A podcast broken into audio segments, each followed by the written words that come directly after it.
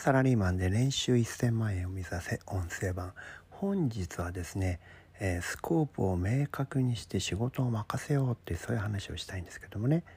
これはですねあのあなたもしくは部下が優秀な場合に限ります。というお家がつくんですけれども優秀な人っていうのはねその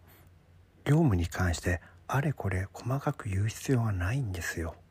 とか言っちゃダメなんです。賢いから仕事ができないジュニアな人には細かく手順も教えてあげてこの通りにやるんだよって言わないとちゃんとできないんですね。ところが優秀な人っていうのは自分で考えられますからそういう人はね勝手にやるんですよ。ところがねやりすぎちゃう。やりすぎるのはそれはそれで問題なんですよ。ですからスコープ仕事の範囲君の責任範囲はここからここまでだからねと。こっからこの範囲の枠の中だったら何をどうやってもいいよ。でもここの柵の向こうには行っちゃいけませんよ。っていうことを明確にしてあげるのがいいんですよね。そういう仕事のやらせ方をすると彼はその決められた柵の内側のところでガリガリガリガリやりますから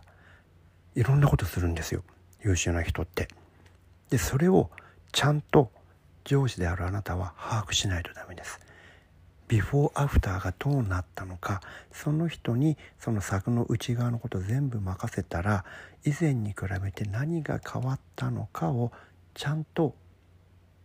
見てあげないとダメそしてそこを評価するところはちゃんと評価してあげないといけませんその人は優秀ですから優秀な人は必ず劇的にねその枠の中のことを変えちゃいます。それが変えられたらばその人は本当に優秀だから次からその枠の大きさをどんどん広げてあげていいです。そうすると何が起こるかというと上司であるあなたの仕事が楽になるんですね。これいいでしょ？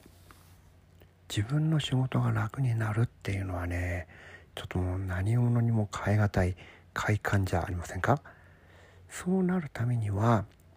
任せなきゃいけないんですよね。任せられるかどうかはそういうスコープを決めて枠の中のことだけねあ任せてそのことは好きにやっていいよって言ってビフォーアフターでね劇的な変化が起こるようなそういったことができる人かどうか見たいです。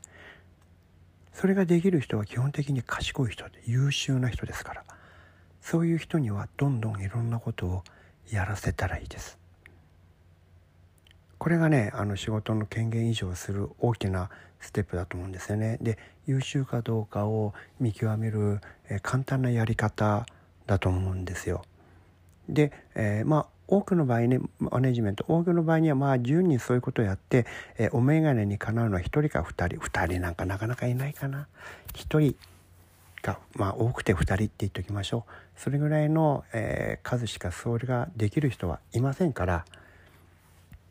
だからねあなたは出世したんですよ。あなたもそれは多分できると思うんですよね。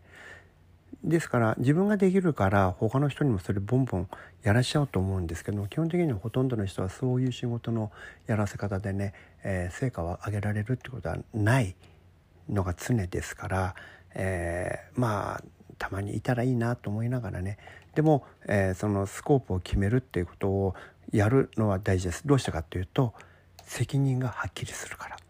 ここまでは君の責任範囲だったでしょ。仕事ができない人にもそれを明確にしてあげないと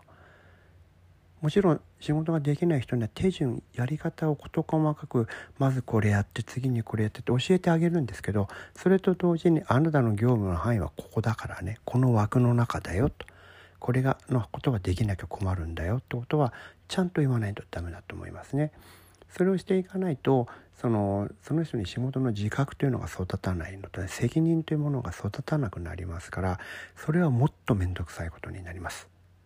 上司のあなたが面倒くさい責任全部取らなきゃもちろん責任は取るんですけども、えー、責任を取ることが必要になるそういう場面がたくさん増えてきてしまいますからその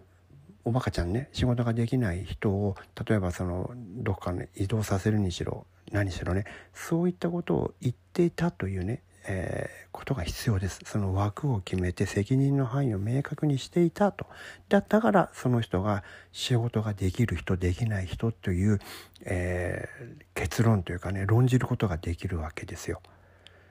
これがね明確にしていなかったらそういう話は聞いてませんって言われちゃっておしまいになっちゃうんですよね。